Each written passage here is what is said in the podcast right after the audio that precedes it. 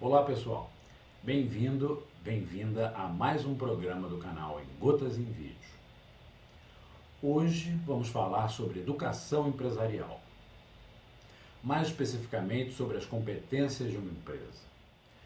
Uma empresa deve ter um conjunto de competências disponíveis em seus colaboradores. Mas quais são as competências essenciais de uma empresa? Esta é a pergunta do programa de hoje. Vamos descobrir a resposta nos próximos minutos? Bom programa. Para que eu possa responder à pergunta do programa de hoje, quais são as competências essenciais de uma empresa? Primeiro, é preciso entender o que é competência. No dicionário, Competência é, abre aspas, a capacidade de apreciar e resolver certo assunto, fazer determinada coisa. Capacidade, habilidade, aptidão, idoneidade. Em administração, competência é o conjunto de conhecimentos, habilidades e atitudes que geram um diferencial competitivo para a organização. Ou seja, que gera valor distintivo percebido pelos clientes um conjunto difícil de ser imitado. Já competências organizacionais, segundo Ruas, são competências coletivas que aparecem sob a forma de processos de produção e atendimento, nos quais estão incorporados conhecimentos tácitos e explícitos, sistemas e procedimentos de trabalho entre outros elementos menos visíveis, como princípios, valores e cultura dominantes na organização. As competências essenciais ou core competências de uma organização são, segundo Prahalad Hamel, aspas, um conjunto de habilidades e tecnologias que permite a uma empresa oferecer um determinado benefício a seus clientes. Fecha aspas. Então, pessoal, que competências individuais devem ser incorporadas aos processos da empresa e à sua forma de atuar para evitar que a perda de um ou mais colaboradores afete seus resultados e seu desempenho no mercado. As empresas insistem em investir e considerar chave apenas as competências derivadas das atividades principais de seu negócio e das atividades que envolvem algum tipo de tecnologia Treinamentos em logística, marketing, tecnologia da informação e vendas são lugar comum nas empresas hoje. Mesmo com este grande portfólio de competências, as quebras e passos em falso das organizações abundam pelo globo. Acontece que a resposta à questão formulada neste programa está no desdobramento dos quatro P's da gestão empresarial e nos conhecimentos e práticas que a empresa deve ter e manter sobre cada um dos pilares destes temas.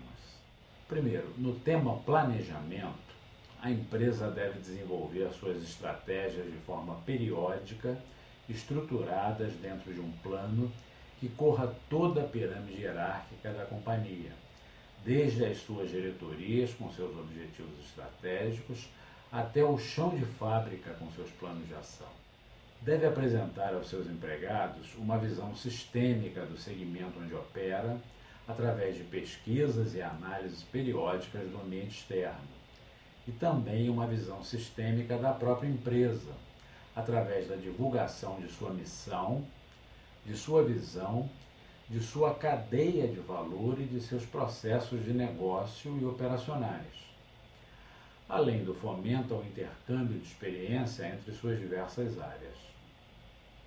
Enfim, deve incentivar, através de atividades e programas, a ação planejada e não aos movimentos em espasmos e soluços provocados por uma atuação com base na tentativa e erro.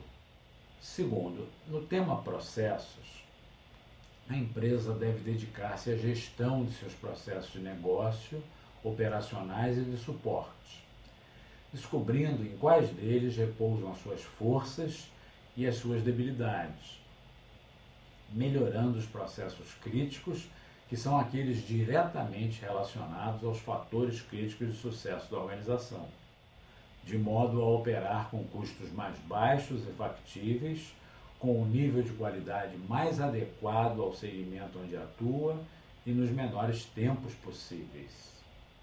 Deve também controlar suas operações através de indicadores de performance, visando conhecer os desvios do que foi planejado a tempo de corrigi-los e disseminar as melhores práticas entre as unidades da companhia. Deve investir na arquitetura organizacional da empresa gerando mudanças na estrutura organizacional toda vez que as estratégias mudarem de forma acentuada, evitando que a burocracia e a hierarquia da organização a ingessem e sejam empecilhos à realização de bons negócios. Em suma, deve dedicar-se menos às questões funcionais e normativas da empresa e mais à sua dinâmica de atuação aos controles de seus processos e à gestão das mudanças organizacionais. Terceiro, no tema pessoas, a organização deve desenvolver as lideranças da empresa no que concerne ao seu relacionamento com subordinados, a sua capacidade de influenciar seus comandados, inspirando-os a uma visão compartilhada, a sua habilidade de negociação a sua aptidão em apontar um caminho e encorajar sua equipe a segui-lo, ao equilíbrio de sua racionalidade substantiva, ou seja, atuar de forma correta com ética, com a sua racionalidade instrumental, que significa atingir uma finalidade, um objetivo.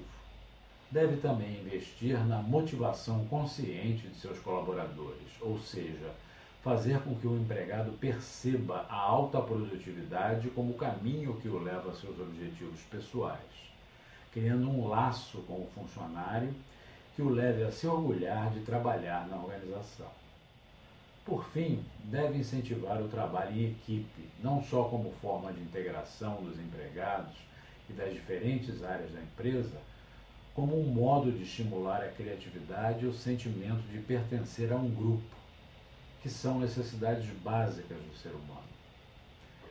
Em resumo, deve perseguir o aperfeiçoamento de seus profissionais como pessoas, sócios num projeto de levar a organização a um patamar de excelência, e eles juntos com ela, e não tratar os humanos como recursos.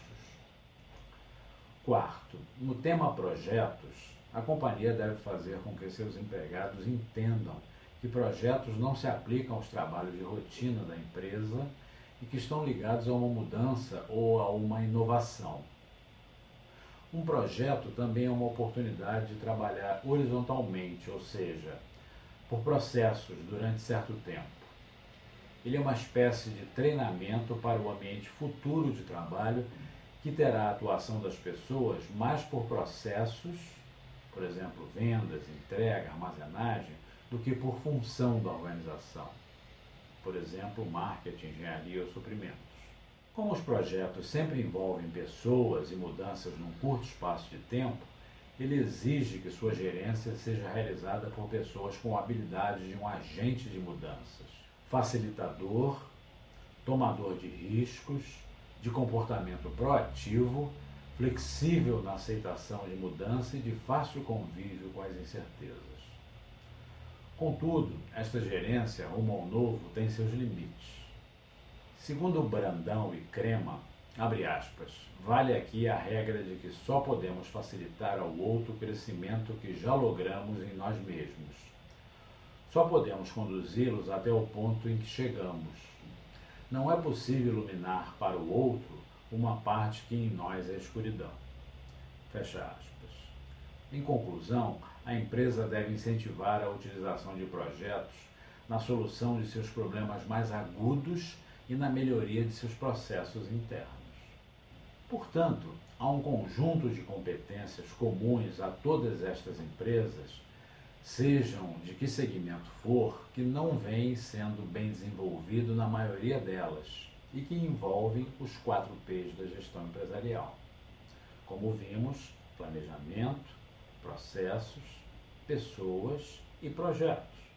Se estas competências forem de domínio dos seus gestores e do pessoal-chave da companhia, como supervisores, analistas sêniores e responsáveis por atividades críticas da organização, a probabilidade de que as atividades sejam desenvolvidas de forma criativa, controlada e previamente estudada aumentam, levando a empresa a um patamar superior de desempenho e a melhores resultados.